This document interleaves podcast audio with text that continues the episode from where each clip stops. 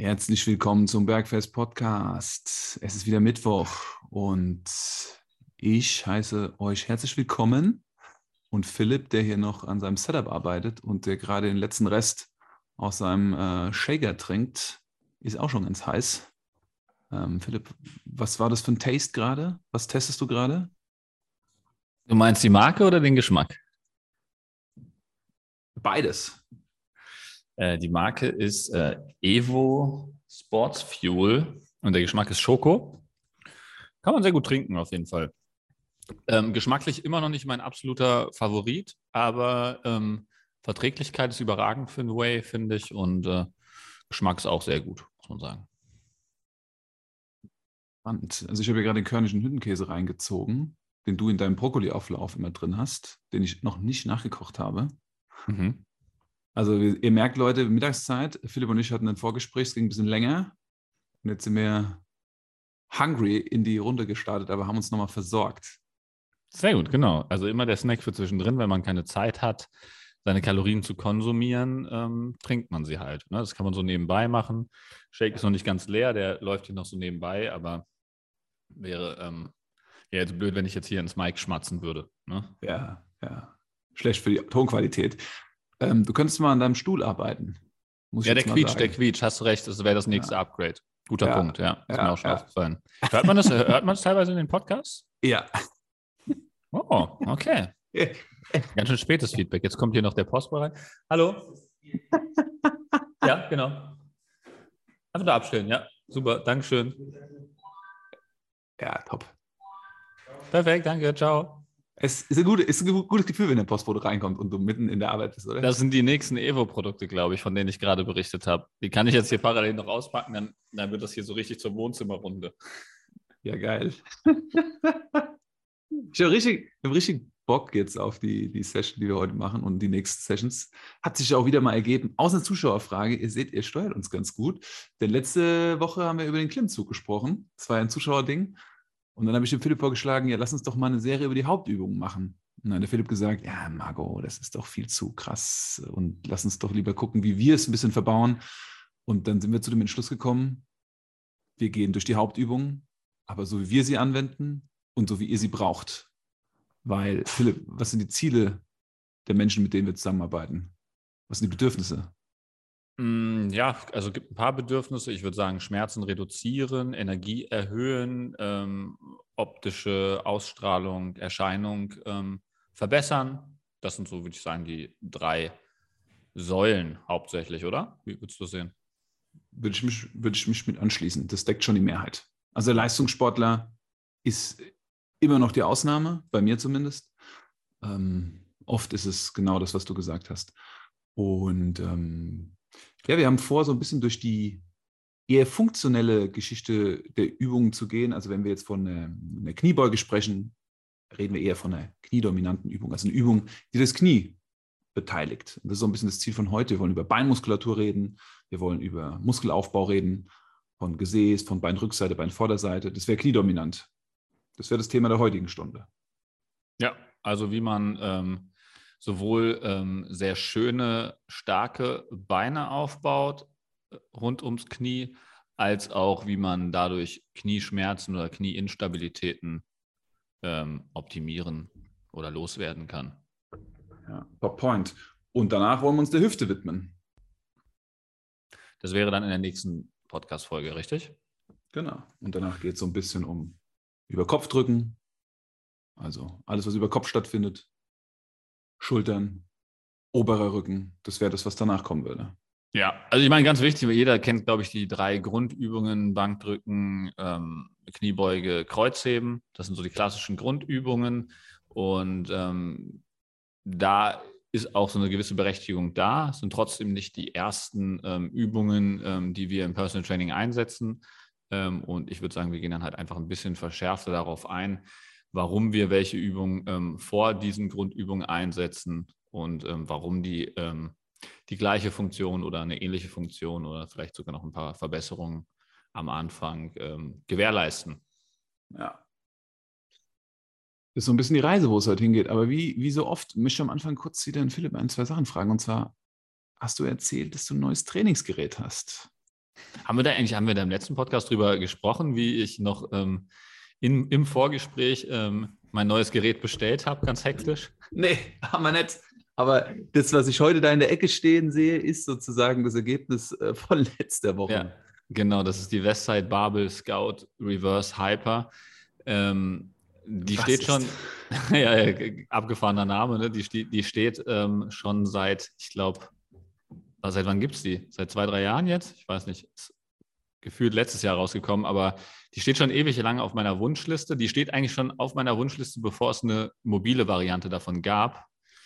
Ähm, also ein bisschen ähm, Hintergrundwissen dazu vielleicht. Äh, es gibt einen sehr starken ehemaligen oder gab einen sehr starken ehemaligen Powerlifter, also der selber ultra stark war und dann halt auch mit die stärksten Athleten im Powerlifting hervorgebracht hat. Der äh, gute Herr hieß Louis Simmons und ähm, der hat äh, leider ähm, ist er von uns gegangen vor etwas kürzerer Zeit, aber der hat halt extrem viel Wissen und ähm, Content hinterlassen. Unter anderem hat er auch diese Reverse Hyper Maschine selbst erfunden und hat damit unglaublich viele starke Leute produziert. Und ähm, als ich damals sein Buch gelesen habe, ähm, hat mich das schon immer gereizt, diese Maschine zu haben, aber das ist halt einfach so ein riesengroßer Block, wo man so draufhängt und dann hinten Gewicht hochschwingt. Deswegen war das halt eigentlich für eine Übung, ähm, so einen riesen Klotz hier reinzustellen, war nie umsetzbar. Und seit, äh, ich glaube, seit ein bisschen über einem Jahr gibt es jetzt diese mobile, klappbare Variante, sodass das jeder in sein Studio reinstellen kann und auch für einen echt äh, fairen Preis, wie ich finde. Und dann stand es schon relativ lange auf meiner Liste. Und jetzt habe ich mich tatsächlich dazu entschieden, meine ähm, Physiobank hier, die ja sowieso mobil ist, zusammenzuklappen und dafür ähm, hier die Reverse Hyper ähm, reinzustellen. Jetzt habe ich bei zwei klappere Sachen, kann ich mir aussuchen, ob ich eher die Physioliga ausklappen möchte oder die Reverse Hyper ausklappen möchte. Die Effizienz eines Ingenieurs. Ja, yeah, ich, ich habe es lange von mir hergeschoben, aber du hast, mich, du hast mir den letzten Anstoß letzte Woche gegeben. Dann habe ich den direkt bestellt am letzten Mittwoch und die kam tatsächlich auch am Freitag schon an. Also das ging echt schnell, das ging, okay. Ja, ja. Ah, ist gut. Können sich echt einige ähm, Hersteller eine ganz große Scheibe von abschneiden von diesem Prozess. Komplett unkompliziert. Ein Traum. Du meinst einige äh, Hersteller wie zum Beispiel Technogym? Oh Gott, gehört so schlecht, muss man einfach mal sagen. Technogym habe ich tatsächlich keine Erfahrung mit. mit einem Halbes, anderen. Dreivierteljahr Vorlauf, ja. Wahnsinn. Ja. Habe eher mit einem anderen Hersteller da ähm, etwas schlechtere Erfahrungen gemacht, aber die haben ähm, trotzdem immer noch so ein gutes ähm, Preis-Leistungs-Verhältnis her und es hat sich dann im Endeffekt auch geklärt bin mit allen Sachen zufrieden, sodass ich da jetzt auch nicht äh, schlecht drüber reden will, tatsächlich. Also gute, im Endeffekt ähm, gleicht sich aus. Sonst könnte man ja auch zur Konkurrenz gehen, wenn es was Vergleichbares geben würde. Ne? Was krass. Ähm, ja, die Reverse Hyper ist mein neues Utensil. Marco, was, was ist denn bei dir passiert in der letzten Woche? Ähm, boah, ich hatte ein, ein, zwei, drei. Also gerade läuft es richtig gut so mit der Umsetzung der Kundschaft. Also die Struktur, die wir uns erarbeiten, funktioniert so gut, dass die Leute wirklich nachhaltig umsetzen können. Und es gab nicht eine Person, die nicht ihre, ihren Ziel näher gekommen ist. Also ein Mann, der hat ja in den letzten zwei Monaten schon 16 Kilo abgenommen. Und mit dem habe ich gestern einen neuen Trainingsplan aufgesetzt und es schneidet eigentlich auch ganz gut zu den Split Squats heute.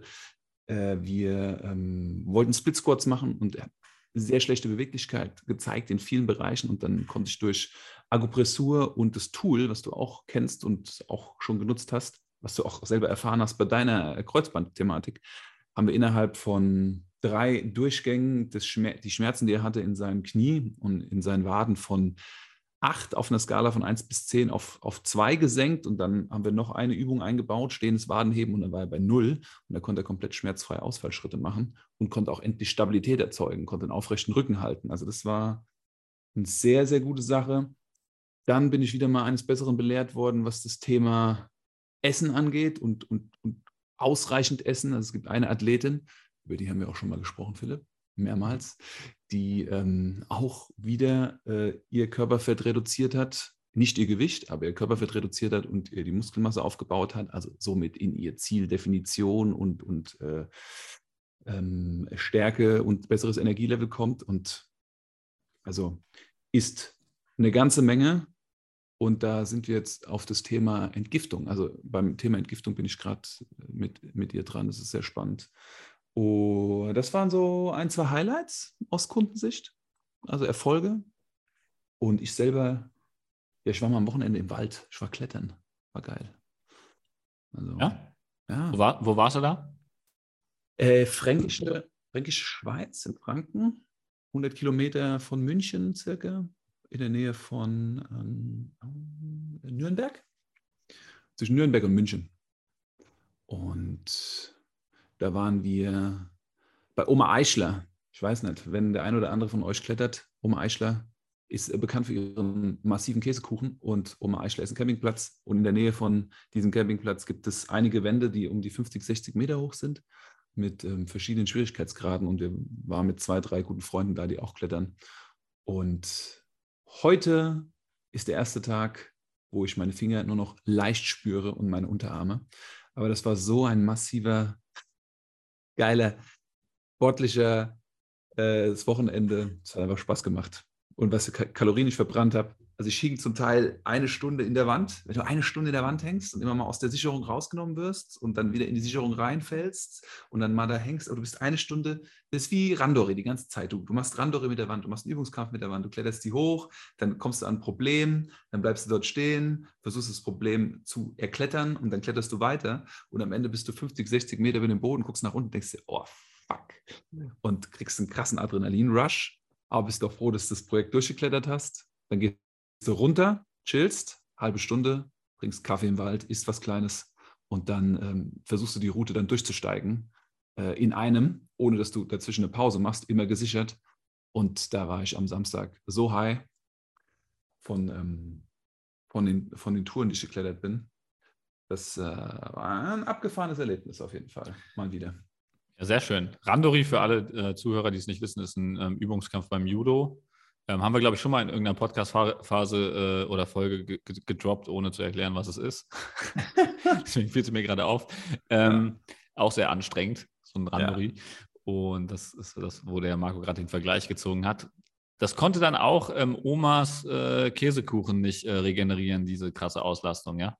Äh, ich habe am Sonntag einen Käsekuchen gegessen und dann ein Mohnstreusel mit Sahne und ich bin danach in das härteste Zuckerloch gefallen, was ich schon lange erlebt habe. Also es war Wahnsinn. Eine Stunde oder eine halbe Stunde später, ich konnte kaum stehen, ich muss mich hinsetzen. Ich war so, ich war so, ich war so erledigt von dem Rush. Aber es war, war gut. Ja, sehr schön. Klingt, sehr nach, klingt nach einem guten Wochenende auf jeden Fall. Yes, und ich freue mich heute wieder Beine zu trainieren. Und ich glaube, jetzt kommen wir, kommen wir wieder zurück. Also heute freue ich mich sehr aufs Beintraining und auf kniedominante Übungen auf jeden Fall. Wunderbar. Ja. Dann würde ich sagen, starten wir doch direkt, direkt rein, oder? Yes. Was, was wäre was wär der erste große Punkt, den du machen würdest? Ähm, die Übungsauswahl tatsächlich. Also, weil ja jetzt, ähm, ich habe ja eben schon gesprochen, die Grundübung, ähm, die am kniedominantesten ist, wäre ja die Kniebeuge, die klassische Langhantel-Kniebeuge. Ähm, die setze ich tatsächlich aktuell nicht mehr als erste Übung ein, obwohl es eine sehr schöne Übung ist, ähm, wie ich finde, die auch sehr funktional ist und sehr viel ähm, Sachen abdeckt. Ich bin mittlerweile ähm, auf den Split Squat als erste Übung übergegangen, was ja im Prinzip eine, ähm, ja, wie soll man sagen, eine unilaterale Kniebeuge ist. Eine einbeinige Übung ist es nicht hundertprozentig, weil ja das hintere Bein dann auch mitarbeitet, äh, sozusagen eine Art Ausfallschritt. Ähm, man stellt ein Bein nach vorne, das andere nach hinten und ähm, da hat man verschiedene Vorteile nochmal gegenüber der Kniebeuge. Und äh, was wären da meine Hauptvorteile? Also meine Hauptvorteile sind, ähm, man kann es am Anfang ähm, links und rechts vor allem sehr stark ähm, unterscheiden, sieht, ähm, ob da Disbalancen da sind, kann die dann angleichen. Ähm, man hat einen Stretch auf dem hinteren Bein, was sehr gut ist, weil die meisten Leute durch ihren Büroalltag halt so eine sehr verspannte Hüftvorderseite haben und die wird dabei nochmal aktiv gedehnt. Das hat die Kniebeuge tatsächlich nicht, diesen, diesen Effekt. Das sind so die zwei äh, primären Gründe, würde ich sagen. Äh, was ich auch noch ganz geil finde bei den ähm, Split Squats ist, dass man die sehr gut mit Kurzhanteln umsetzen kann, also Kurzhanteln in den Händen. Und ähm, wenn man das Gleichgewicht verlieren sollte oder ähm, einfach nicht mehr kann, kann man die Kurzhanteln einfach fallen lassen oder seitlich absetzen. Wenn man eine Langhantel auf dem Nacken hat, ist es natürlich ein bisschen schwieriger. Und ähm, generell ist natürlich auch die Belastung auf dem Rücken ähm, nochmal ein bisschen höher, wenn man einfach so eine Langhantel oben auf der Wirbelsäule aufliegen hat. Es ist einfach ein bisschen mehr Verletzungsrisiko da. Deswegen bin ich am Anfang ähm, absoluter Fan der Split Squats geworden. Wie ist es bei dir, Marco? Ähm, in Ausnahmefällen führe ich den Split Squat am Anfang ein, wenn ich sehe, dass die Person eine gute Stabilität hat und eine gute Ausführung der Bewegung. Vor allem gerade im Coaching, wenn ich die Leute einmal alle sechs Wochen sehe und dann mit ihnen primär über Video-Coaching arbeite, indem sie mir ihre Videos zuschicken, versuche ich Übungen zu wählen, die sie von allein recht sauber ausführen können. Sprich, am Anfang testen wir immer auch die einbeinige Übung und wir testen den Squat. Wir gucken, welche Bewegungsausführung ist besser dann testen, dann schauen wir, wo ist das meiste Potenzial und dann ähm, entscheiden wir uns gemeinsam für die Übung, wo derjenige, der sie ausführt, das bessere Gefühl für hat, von dem ersten Moment an, wo er diese Bewegung macht. Und den Split Squat nutze ich auf jeden Fall immer, wenn ich ähm, Disbalancen feststelle, also sagen wir mal Ungleichheiten zwischen dem einen und anderen Bein in der Kraft von circa mehr als 30 Prozent. Ja, also das kann zum Beispiel beim Tennisspieler vorkommen oder bei Sportarten, die ein Bein mehr belasten als das andere. Ähm, genau, das ist so das, das Szenario, wo, wo ich die, die Split Squats nutze.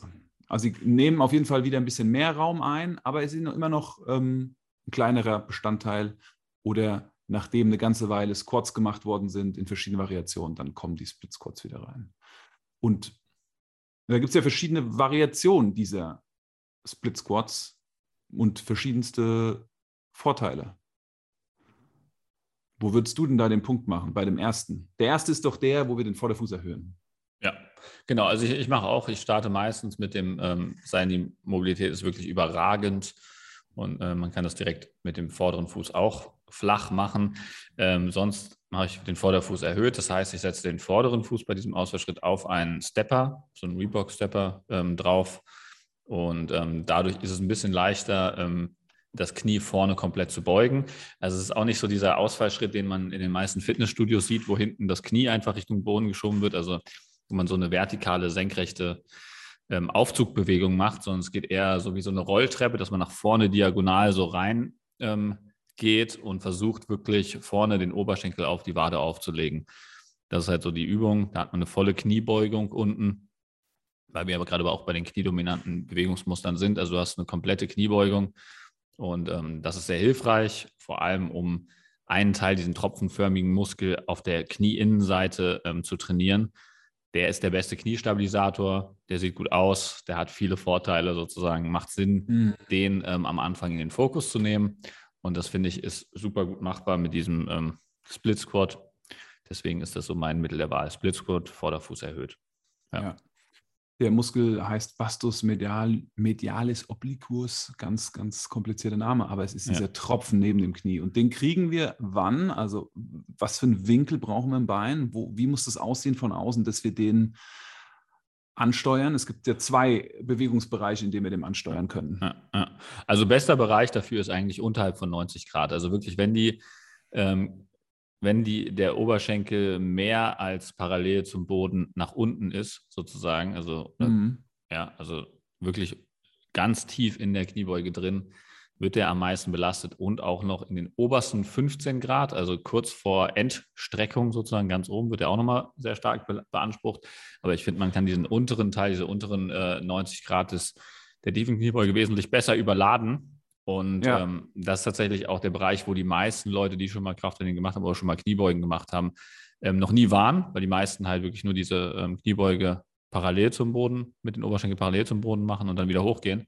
Mhm. Deswegen ist dieser Teil sowieso am, am meisten Potenzial, auch wenn du schon eine Trainingsvergangenheit hast. Ja. Was wäre die nächste Progression, die du mit dem Split Squat machst? Es gibt ja dann auch Split Squat Fersen flach und Split Squat Hinterfuß erhöht. Ja, Genau. Also Fersen flach wäre, wenn die Mobilität ausreichend ist, weil da braucht man halt wirklich ähm, eine sehr gute Mobilität auch in diesem hinteren Bein, was da gestretched mhm. wird, damit man überhaupt so tief kommt. Zusätzlich ist es noch so, dass die äh, Fußgelenksmobilität dann entscheidend ist, weil wenn die nicht ausreicht, ähm, dann kann man das Knie gar nicht weit genug über die Fußspitze schieben, um so tief zu kommen. Das ist auch immer ein sehr ähm, stark limitierender Faktor. Mhm. Und ähm, man kann es zwar so ausführen, dass man dann ähm, die Ferse abhebt und dadurch halt diesen vollen Knieschluss vorne hinbekommt. Ist auch eine Option, ja. ist halt ein bisschen instabiler, kann dann zu einer höheren Belastung auf dem Fuß führen, ist nicht ganz ideal. Deswegen bin ich da eher ein Fan von den Vorderfuß erhöhten am Anfang und sich da langsam hinzuarbeiten. Aber ähm, kann man auch alles ähm, mit einbauen. Da wäre es dann halt wirklich so, dass man ähm, tendenziell ähm, nochmal einen besseren Stretch auf die Adduktoren vor allem bekommt, wenn man diese Fersen flach macht wirklich halt nochmal mehr Mobilitätsübung hat als ähm, bei der Vorderfuß erhöhten Variante. Mhm, mh. Bei der hinteren, ähm, die setze ich tatsächlich sehr selten ein.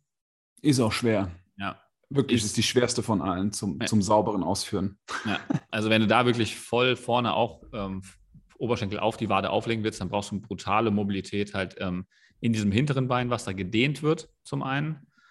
Und ähm, dann hast du natürlich noch den Vorteil, dass du im Prinzip mehr Range dadurch generieren kannst, weil ähm, ist jetzt vielleicht für den Zuhörer schwer nachzuvollziehen. Wenn man jetzt sich ähm, einfach mal in so einen ähm, Split Squat reinstellt, dann merkt man halt, dass das vordere Bein im Prinzip im 45-Grad-Winkel zum Boden steht.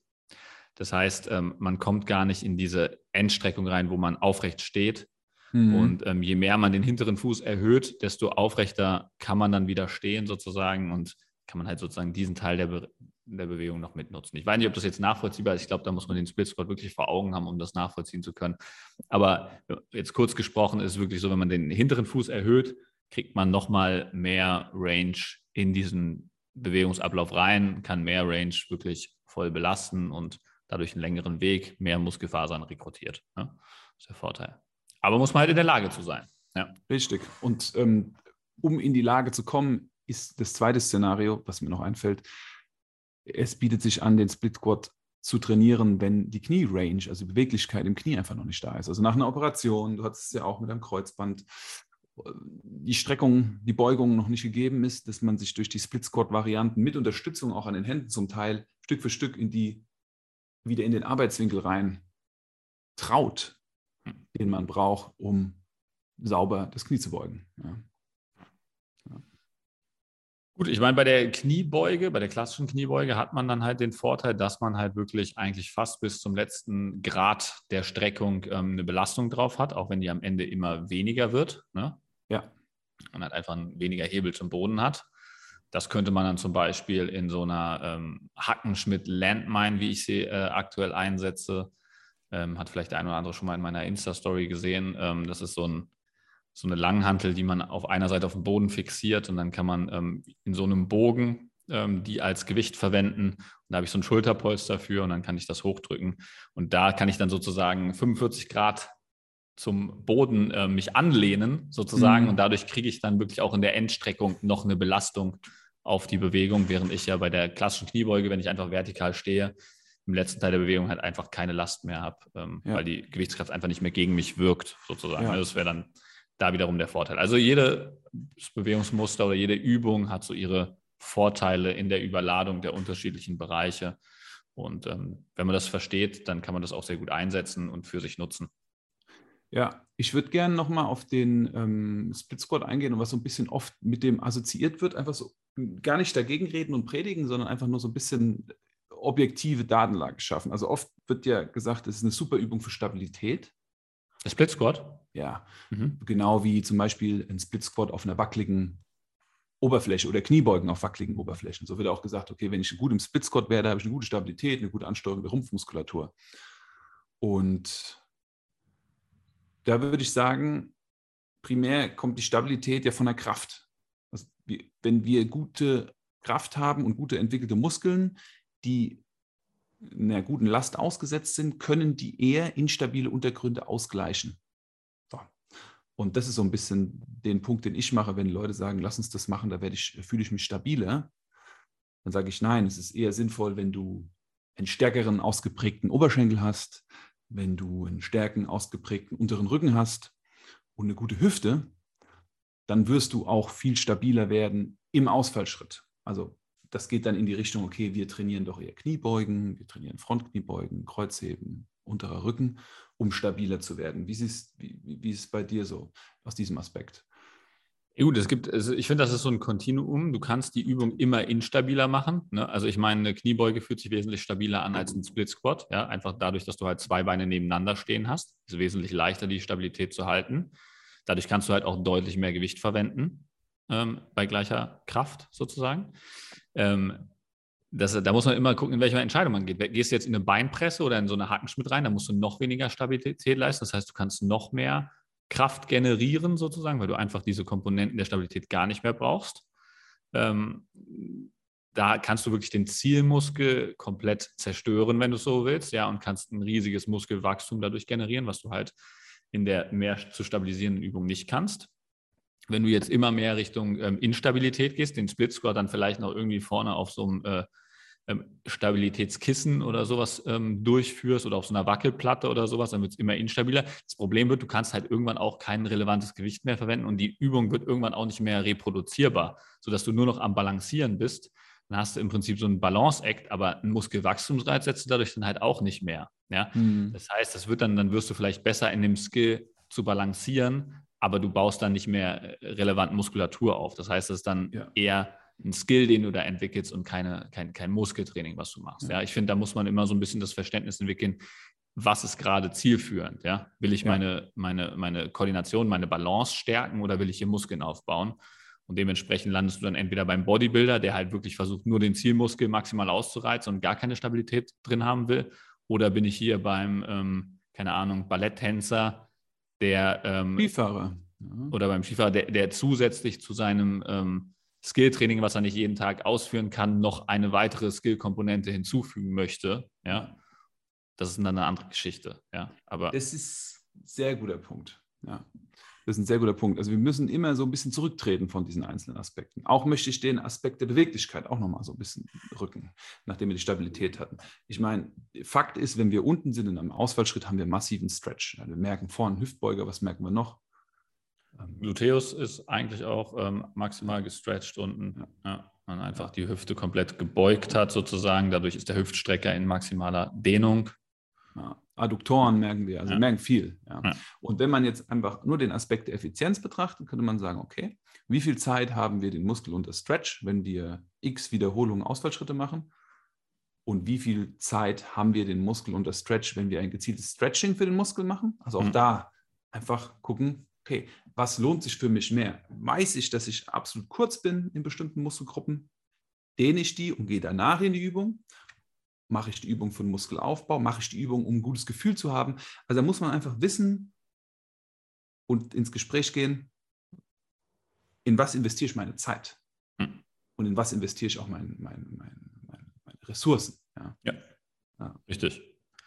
Klar, ist ja immer die Frage, ähm, wo möchte vielleicht der Kunde auch hin, ja? Also wenn der Kunde zum Beispiel rein ästhetische, optische Ziele verwendet, keinerlei ähm, funktionelle oder ähm, Schmerzthemen hat, ja, mhm. ähm, kann man auch ähm, wirklich komplett von diesen Stabilitätsübungen weggehen und wirklich nur versuchen, die Zielmuskeln ähm, gezielt maximal ans Limit zu treiben, ja und ja. da möglichst viel Volumen reinzubringen, was wir ja in den Trainingsparameterfolgen schon mhm. genug beleuchtet haben, ähm, wie man maximalen Muskelaufbau herbeiführt. Ja, ja. Dann eher in die Richtung. Die meisten Leute liegen irgendwo dazwischen auf dem Kontinuum, brauchen jetzt nicht ähm, die eine, also, also die, die, Skills in der Koordination oder in diesem Balancieren eines äh, Ballett- oder Schlittschuhläufers, ähm, aber ähm, brauchen schon so ein bisschen Balance vielleicht, sind auch vielleicht wir hätten gerne eine bessere Balance im Alltag oder bei ähm, Alltagsbewegungen oder was es auch immer sein mag, ähm, möchten aber auch eine gewisse ästhetische Veränderung, eine gewisse Muskulatur dabei aufbauen und dann bist du halt irgendwo in der Mitte und dann bist du halt irgendwo so zwischen Split Squat und Kniebeugen und ich denke, ähm, da sind wir uns relativ ähnlich, Marco, dass wir da uns halt hin und her bewegen, ja. je nachdem, was gerade mehr den Fokus hat. Ne? Ja, sehr, sehr. Ja. Ähm, ich glaube, was ein guter Übergang ist zur Langhantel wäre, der Split Squat mit der Langhantel. Also jetzt haben wir die Split Squats mit der Kurzhantel gemacht. Was ist denn der Unterschied, wenn wir jetzt einen Split Squat machen? Ob das jetzt ein Front Split Squat oder ein Back Split Squat ist. Also wir nehmen die Langhantel entweder vorne auf die Schulterblätter, äh, auf, die, auf die vordere Schulter, halten sie mit den Händen fest, oder wir lassen die Langhantel im Nacken und machen damit diese Ausfallvariation. Worin unterscheidet sich das? Ja, also es ist im Prinzip, der Oberkörper ist gezwungen, aufrechter zu bleiben, wenn man eine Langhantel irgendwo oben drauf liegen hat. Also ist jetzt erstmal egal, wo die liegt. Wenn man eine Langhantel oben drauf hat, ist man gezwungen, aufrechter zu bleiben. Das kann man halt einfach nicht mehr so gut ähm, ausstabilisieren, sozusagen, wenn man sich da stark nach vorne lehnt, weil dann der Rücken einrundet. Wenn ich den Rücken mit einem Gewicht oben drauf auf der Wirbelsäule einrunde, ist das sehr unvorteilhaft äh, mhm. für die Wirbelsäule, kann zu Bandscheibenvorfällen oder ähnlichen Problemen führen. Das heißt, wir brauchen da einen ganz geraden Rücken. Das heißt, du wirst automatisch aufrechter sein, hast den Vorteil, dass du dadurch halt ähm, eine sehr aufrechte Bewegung hast. Wenn du jetzt den Front-Split Squat nimmst, also wo die Langhantel vorne drauf liegen hast, oder du kannst zum Beispiel auch eine Safety Squat Bar verwenden. Das ist so eine ähm, etwas angenehmere Variante des äh, Front Squat sozusagen. Ähm, dann schiebt man die Last nach vorne. Das heißt, man muss noch aufrechter bleiben, um diese Langhantel auszubalancieren. Das heißt, man ist noch aufrechter und dadurch verschiebt man im Prinzip auch noch die Last ähm, mehr auf den vorderen Oberschenkel. Das ist eigentlich so, würde ich sagen, die Haupt, äh, der Hauptunterschied, dass man wirklich mehr den vorderen Oberschenkel benutzt anstatt äh, Gesäß und hinteren Oberschenkel. Ähm, also man verschiebt sozusagen ein bisschen die beteiligte Muskulatur. Ja. Und wir können, dadurch, dass wir nur eine Last physikalisch gesehen bewegen und nicht zwei Lasten, können wir gezielter Kräfte aufbauen. Es ist ähnlich wie Kurzhandelbankdrücken und Langhandelbankdrücken. Ne? Die höheren Kraftspitzen können wir generieren beim Langhandelbankdrücken, weil wir haben eine Handel die bewegt werden muss von, von zwei Extremitäten. Und jetzt haben wir beim Ausfallschritt halt eine Handel, die bewegt wird von zwei Beinen in diesem Fall. Und dadurch können wir mehr Kraft erzeugen und mehr Spannung auf die Muskulatur bringen. Und dadurch mehr Proteinsynthese und mehr Muskelaufbau stimulieren. Ja. Genau. Während man bei den anderen wieder mehr stabilisieren muss, da sind wir, äh, müssen, da sind wir wieder bei diesem Kontinuum, ist äh, mehr das Stabilisierende hier der Schwerpunkt oder mehr das Muskelaufbauende, isolierte sozusagen. Ja. Fokus. Ja. Perfekt, ähm, genau, das wären so die, die Split Squat-Varianten, die äh, Kniebeugen-Varianten. Kniebeugen-Varianten kann man vielleicht noch unterscheiden ähm, in Fersen erhöhte Kniebeugen. Ähm, Fußstellung kann man da noch unterscheiden, mhm. finde ich ganz interessant ähm, weil wenn man die Fersen erhöht, ist es natürlich möglich, noch mehr Kniewinkel zu generieren, weil man sozusagen die Knie noch weiter über die Fußspitzen schieben kann, ohne dass die Fußgelenksmobilität limitierend wird. Das heißt, ich habe noch mehr Kniebeugung, das heißt, ich habe noch mehr Rekrutierung dieses ähm, VMOs, wie wir ihn vorhin genannt haben, also dieses Vasus medialis obliquus, dieser tränenförmige Muskel innen oberhalb vom Knie. Mhm. Äh, also den kann man damit noch stärker überladen. Das ist eine ganz schöne Variante. Ähm, kann man dann jetzt sozusagen mit dem Front Squat, den du eben erwähnt hast, wo die Langhantel vorne liegt, kombinieren. Dann hast du wirklich eine, einfach das, das Maximum an Belastung. Also du bist komplett aufrecht, kannst die Knie maximal nach vorne schieben. Das heißt, du hast eine absolute Überladung dieser ähm, vorderen Kette, den vorderen Oberschenkelmuskel. Ja. Richtig. Und da will ich kurz einschieben, wir sprechen bewusst davon, dass wir die Knie vor die Füße schieben. Das hatten wir auch schon in der Podcast-Folge Knieschmerzen erwähnt. Knie vor die Füße schieben, für alle, die es noch nicht wissen, ist völlig natürlich. Unsere Anatomie ist dafür ausgelegt worden. Und wenn wir das sehr kontrolliert machen können und schmerzfrei machen können, dann sollten wir das tun, denn es hat viele Vorteile. Und die Variante, die Philipp gerade erzählt hat, also mit der Langhantel vorne, mit einem erhöhten äh, mit einer erhöhten Ferse, mit also einem besseren Winkel, gehen wir voll aufs Knie, voll kniedominant, ja, damit aber auch voll auf die äh, Hauptmuskelgruppen, nämlich den Quadrizeps, ja, der letzten Endes dafür äh, da ist, dass das Bein gestreckt wird. Und ähm, ja, unsere Hüftstrecker, der Gluteus, also der Hintern, ja, das Gesäß sozusagen. Mhm. Ja. Sehr gut. Also eigentlich ähm, schon der wichtigste Punkt. Was, noch, ähm, was man noch nutzen kann, ist die, ähm, die Fußstellung, also wie breit man steht. Ne? Da ist vielleicht nochmal wichtig zu verstehen, ähm, je enger ich stehe, also dass ich meine, wenn ich jetzt über, überspitzt das darstelle, dass sich die Knie im Prinzip schon berühren, ja? dann treffe ich mir den äußeren Teil ähm, des Oberschenkels.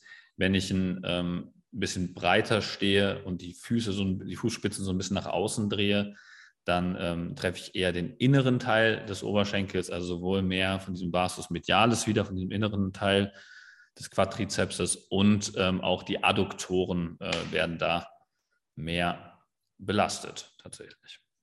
Spürt man eigentlich auch ganz gut. Also äh, im Prinzip wäre jetzt sozusagen die fieseste Kombination für den Vastus medialis wäre jetzt eine leicht äh, breitere Stellung, die trotzdem erlaubt, ganz tief zu gehen, also nicht ganz breit stehen, nicht so in so einem Sumo-Stand stehen, sondern wirklich leicht breit, dass man halt noch ganz tief kommt und ähm, trotzdem die Knie so ein bisschen nach außen gewendet hat. Das wäre perfekt für den Vasus medialis, äh, während der Vasus lateralis wahrscheinlich ähm, am besten getroffen wird, wenn du oberhalb von 90 Grad und unterhalb von 15 Grad arbeitest und dann halt äh, die Knie noch maximal zusammendrückst, also ganz enge Standbreite, dann könntest du den Vasus lateralis, also diesen äußeren Teil ja. vom Quadrizeps, komplett ähm, bearbeiten.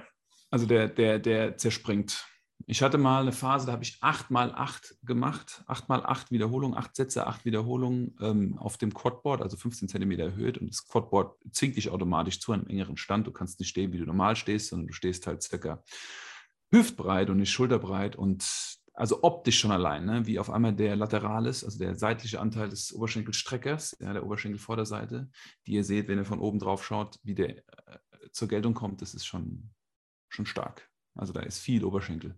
Und das ist schon sehr speziell. Ja. Das zusammen in einer Einheit zu kombinieren, da müssen wir in der Lage sein, das Volumen zu tolerieren und eine gute Grundkraft haben. Man kann sich aber auch auf eine dieser Varianten konzentrieren für sechs bis acht Einheiten und dann wieder wechseln. Ja. Ja. Was jetzt vielleicht noch interessant wäre, wären ähm, die Assistenzübungen oder Isolationsübungen. Ähm, wenn man jetzt merkt, man ist in einem mitbenutzten Muskel bei dieser Übung äh, besonders schwach. Also zum Beispiel, wenn man jetzt merkt, ähm, die Beinrückseite ähm, macht am meisten Probleme oder das Gesäß macht am meisten Probleme. Ähm, wie kann man da jetzt äh, gegensteuern? Also was für Variationen würdest du einsetzen, wenn ich jetzt sage, okay, ähm, ich habe vielleicht ähm, auch eine Unsymmetrie ähm, in der Beinrückseite? Ähm, was würdest du dann einsetzen? Ähm, ich, also wie, wie finden wir es raus? Also ihr könntet es rausfinden, ist vielleicht auch mal spannend, wenn man ja. es selber rausfindet. Ne? Also wenn man zum Beispiel eine Glut, Gluteusbrücke macht, also eine, eine wir, wir setzen uns auf eine Bank, die wir im Studio haben. Wir schieben uns so weit nach vorne in dieser Bank, dass unsere Schulterblätter auf der, äh, Bein, auf der Bank auflegen können. Und dann versuchen wir eine Brücke zu machen. Und das Nenn es einfach Hip Thrust, dann weiß jeder, was gemeint ist. Ein Hip Thrust, genau. Und den machen wir sozusagen einmal links und einmal rechts. Und dann gucken wir, wo geht als erstes Spine zu? Wo haben wir als erstes eine Verkrampfung? Wo haben wir, haben wir eine Schwäche? Also so können wir es feststellen ungefähr. Ne? Ja. Ähm, und dann würde ich sagen, dass wir die Beinrückseite trainieren. Das ist ja auch eine Kniebeugung. Also ihr könnt das Knie strecken, das ist ja kniedominant. Ihr könnt das Knie beugen, also die Ferse zum Gesäß ziehen. Ähm, das wären Leg Curls, also Leg Curl Varianten. Und hier dann auch einbeinig arbeiten und mit der schwächeren Seite immer beginnen. Und die schwächere Seite bestimmt auch das Gewicht, was bewegt wird. Ja, weil wenn ja. wir äh, die schwächere Seite mit weniger Gewicht trainieren und die stärkere Seite mit mehr Gewicht, äh, dann heben wir einfach nur die muskuläre Disbalance auf eine höhere Ebene. Ja? Und das ist nicht das Sinn der Sache, sondern wir müssen erstmal das angleichen. Aber da gibt es Leg-Curl-Varianten, auf jeden Fall. Verschiedenste Ausführungen. Was ich auch ganz äh, äh, pragmatisch finde, ist, wenn man einfach ähm, die Vermutung hat, dass da eine Unsymmetrie ist, dass man sich einfach mal in so eine Beincurl-Maschine reinlegt oder es am Kabelzug macht, wenn man keine Beincurl-Maschine hat und dann einfach mal testet, ähm, ob eine Seite deutlich stärker ist als die andere. Das wäre zum Beispiel auch gut möglich. Man merkt es halt auch, wenn man immer einseitig mehr verspannt ist. Wenn man jetzt zum Beispiel ähm, sich vorne vorbeugt und ein Oberschenkel ähm, ähm, verspannter wirkt, wenn es auf einer Seite zuerst zieht, zum Beispiel, wäre noch ein Indikator, wo ich mal reinschauen würde. Und dann, ähm, weil meistens ist es so, wenn einer deutlich schwächer ist als der andere, ist der, hat der eine auch immer mehr Spannung als der andere. Deswegen, ja, sowas sind Indikatoren, das einfach mal zu testen. Da wäre, glaube ich, der einfachste Weg, einfach sich am Beinkör direkt zu testen. Und was auch ein Aspekt ist, wenn wir einen Hip-Shift, also wenn wir einen Shift in der Bewegung haben, in dem Merkbein, bei dem Ausfallschritt oder Merkbein der Kniebeuge, Hüfte zieht zu einer Seite. Oft ist es ja immer ein Indikator, okay, ähm, zu der Seite, zu der meine Hüfte zieht, da bin ich zu kurz. Das wäre aber, wenn man die Funktionskette aus, nur aus diesem Aspekt betrachtet, also etwas kann zu kurz sein, aber etwas kann auch einfach stärker sein. Ja, also stärker. Ja, und dann zieht es nach links. Also das heißt, die andere Seite ist schwächer. Ja, und das ist auch ein Indikator dafür, hey, guck mal, wie es da mit der, mit der Einseitigkeit aussieht. Mhm. Was gäbe es für Varianten? Mit welcher würdest du starten? Ja, bei den Beincurls ähm, ist es tatsächlich, also wenn du jetzt wirklich merkst, dass der eine Beinbeuger tatsächlich deutlich schwächer ist als der andere, dann ähm, finde ich sinnvoll, die Fußspitze wegzustrecken beim Beincurl tatsächlich. Also Boah, damit startest du als erstes. Ja, ist die schwerste, ist tatsächlich die schwerere Variante. Das Problem ist nur, ähm, wenn man es nicht macht, dann kann man die Wade, ja, ein, ein, Teil der Wade geht übers Knie drüber und der kann mitarbeiten bei dieser Sache. Und ich habe festgestellt, das habe ich zum Beispiel in meiner Kreuzbandrehe auch bei mir selbst festgestellt, dass man, ähm, wenn man einen sehr, wirklich einen sehr atrophierten Beinbeuger hat, der wirklich nicht mehr in der Lage ist, groß was zu leisten, dass man dann einfach alles mit der Wade wegkompensiert. Und dann trainiert man hauptsächlich die Wade, man kriegt immer Wadenmuskelkarte bei den Beincurls anstatt Bein-Bizepsmuskelkater. Und da ist dann halt ja. wirklich wichtig, die Wade rauszunehmen, indem man die Fußspitze ausstreckt. Also man spannt die Wade sozusagen vorher schon direkt an, dann kann die nicht mehr richtig mitarbeiten bei dieser Übung. Und dann kann man das isolierter treffen, den, den Beinbeuger. Da muss man dann vom Gewicht deutlich runtergehen, aber trifft den halt isolierter. Nicht gut fürs Ego, aber gut für den Beinbeuger. Ja, auf jeden Fall. Und als ich das erste Mal in meinem Leben Beinbeuger trainiert habe, da war ich noch sehr jung. Mein Vater hatte zu Hause von Alex so eine Multi-Training-Station, äh, wo du einen Leg Curl auch drin hattest und Beinstrecker. Das war sehr fortgeschritten damals, ja. Das ist ähm, 20 Jahre her bestimmt. Und da habe ich zum ersten Mal ähm, Leg Curls gemacht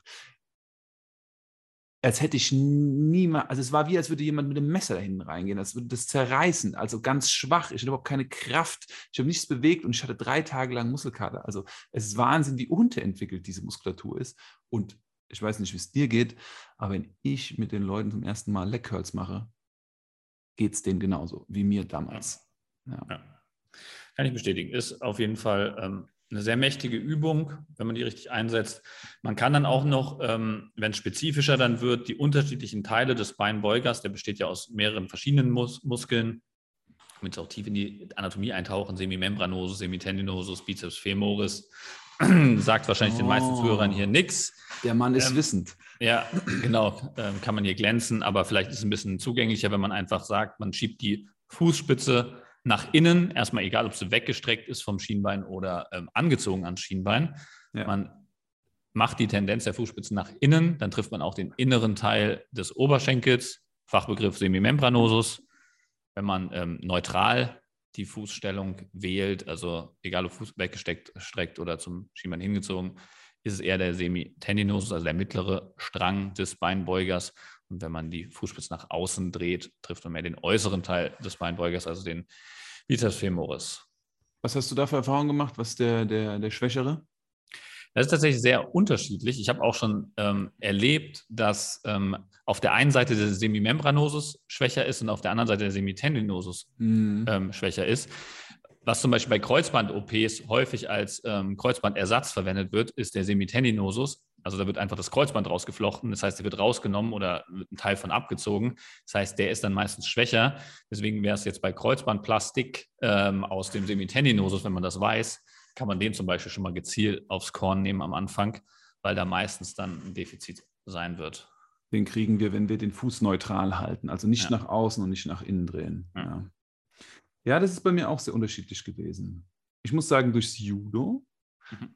hatte ich eine schwächere linkere Seite.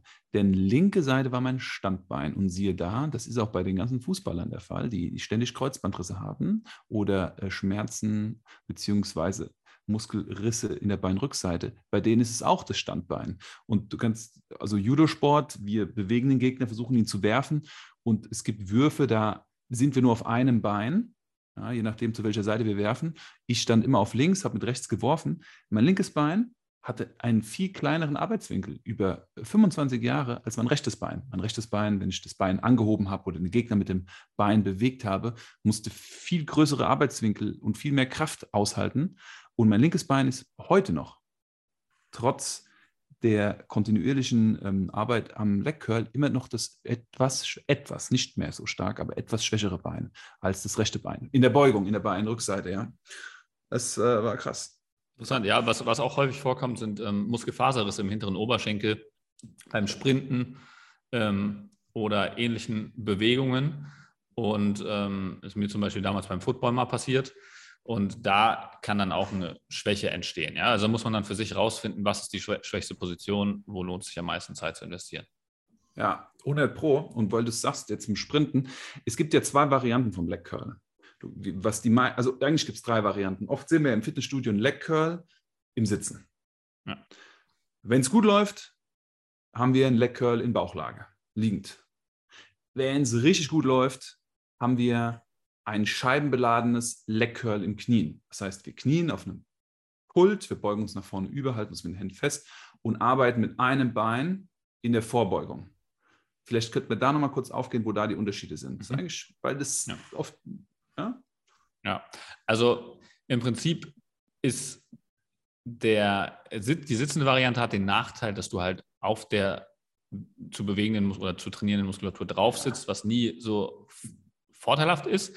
Dafür hast du aber eine gebeugte Hüfte ja, ja. und somit ähm, den Beinbeuger ähm, auf Länge am Anfang. Das heißt, du kannst ihn sehr gut ansteuern. Ja. Besser als wenn du zum Beispiel im Liegen bist, wo die Hüfte gestreckt ist. Dadurch ist der Beinbeuger ein bisschen vorverkürzt. Das ist wieder das, was wir vorhin auch bei der Wade beschrieben haben. Wenn der vorverkürzt ist, kann er nicht so gut mitarbeiten. Das heißt, es wird schwerer, den dadurch anzusteuern. Ja, das ist der nach deinem Liegen. Ja. Ist auch semi im Sitzen. Das ist ja. auch semi, semi, wir sitzen die ganze Zeit und, und dann wollen wir was aktivieren, auf dem wir sitzen. Das ist wie wenn wir Bizeps-Curls machen und binden uns den Arm ab. Ja? Ähm, Gibt es auch. Gibt es auch. Aber es ist besser als nicht zu machen, aber es gibt bessere Versionen. Ja, deswegen hast du halt, das Kniende ist dann halt so das Beste aus beiden Welten, weil ja. ähm, du bist zum einen in der Hüfte gebeugt und ähm, sitzt nicht drauf und du stehst sogar noch. Das sind also echt äh, viele Vorteile, die du dann dabei hast. Ne? Genau. Und du hast, zurück zum Sprinten zu kommen, die ja. alltagsnächste Bewegung. Ne? Weil dadurch, dass wir nach vorne gebeugt sind, haben wir einen höheren Stretch und damit einen höheren Schaden. Und wir brauchen ja Spannung auf der Muskulatur. Krafttraining hat viel mit Spannung zu tun. Desto mehr Spannung wir auf die Faser bringen, desto besser ist der, die Entwicklung. Ja. Also hat alles so seine Vor- und Nachteile. Man kann vieles auch am Kabelzug nachbilden. Ähm, da bin ich auch gerade dran, das noch zu optimieren. Ähm, Liegend ist am einfachsten, glaube ich, nachzubilden. Stehen kriegt man auch hin. Ähm, ich habe jetzt sogar einen Sitzenden mit einer Schrägbank nachgebaut. Ähm, das ist, äh, also ist, ist alles möglich, auch mit den einfachsten Tools. Wann, wann kommt dein erstes Trainingsgerät auf den Markt? Das, ah, das als Ingenieur. Jetzt, also, jetzt, ey, jetzt, warte nur noch drauf. Ey jetzt, wo ich hier ein Team aus Ingenieuren habe, meine beiden Mitarbeiter, die ich jetzt äh, habe, sind ja auch beide mit Ingenieurs-Background oder arbeiten sogar noch als Ingenieure. Das heißt, also hier, hier arbeiten jetzt drei Ingenieursköpfe zusammen an Personal Training-Konzepten. Das heißt, es kann eigentlich nur ein Gerät rausfallen. Das erste Gerät, ähm, was jetzt würdig gewesen wäre, auf den Markt zu kommen, war ja die Klimmzugmaschine, die ich jetzt auch in, im letzten ähm, Podcast erwähnt habe. Da habe ich jetzt allerdings auf Instagram eine Werbung angezeigt von, äh, bekommen von einem Hersteller, der das schon auf den Markt gebracht hat. Also es gibt oh. das jetzt tatsächlich äh, kauffähig auch ganz gut umgesetzt, soweit ich das beurteilen kann. Ich habe es jetzt noch nicht gekauft, um es zu testen. Wäre eigentlich der nächste Schritt. Könnte ich eigentlich mal das Geld in die Hand nehmen und äh, mir das Ding kaufen, um zu gucken, ob das besser ist als meine Variante hier. Ähm, also finde ich ganz cool, dass solche Gedanken dann doch kommen, aber man muss dann, glaube ich, auch schnell sein und ähm, ich bin mal gespannt. Also wahrscheinlich, der, der, ich glaube, der wichtigste Aspekt von Fitnessgeräteherstellung ist wirklich, dass du selber sehr nah am Kunden arbeitest. Weil das hat mir zum Beispiel der, ähm, der Besitzer von VR7, dem habe ich mal länger telefoniert, der hat mir das mal, ähm, also VR7 ist eine Marke, die in der Personal Training Welt sehr bekannt ist. Ähm, die sitzen hier in der Nähe von Heidelberg und ähm, stellen ganz geile Geräte her.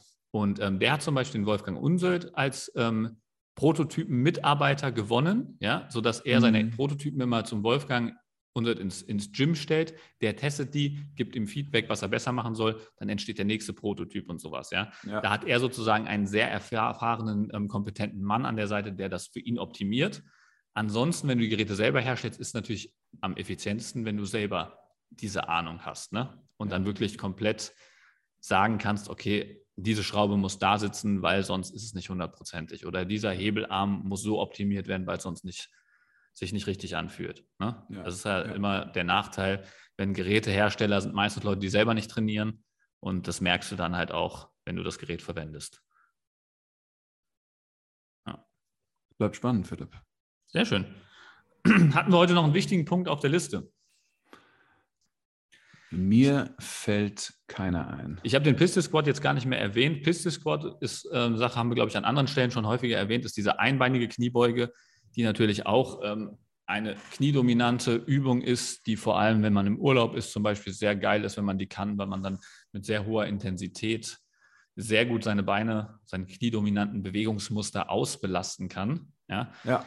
Ist auch eine einbeinige Übung, das heißt, man kann sehr gut Disbalancen damit angleichen. Also es ist wirklich eine super gute Übung, die man auch sich als Ziel setzen kann, die man natürlich auch trotzdem mit den anderen Übungen, die wir heute erwähnt haben, wie Split Squat und äh, Kniebeugen, ähm, leichter herbeiführen kann. Ne? Ja, das stimmt.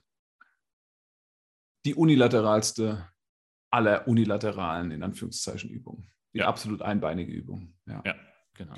Nein, das war eine gute Reise. Das war eine gute Reise. Von einem schönen Intro und einem Update, was bei uns so geht, über die Split Squats, über die Kniebeuge alleine, die halt mehr Range, mehr Balance, hintere, vordere Kette, mehr Mobilität, eventuell. Wir haben es in Frage gestellt. Ihr könnt selber entscheiden, ihr könnt es antesten.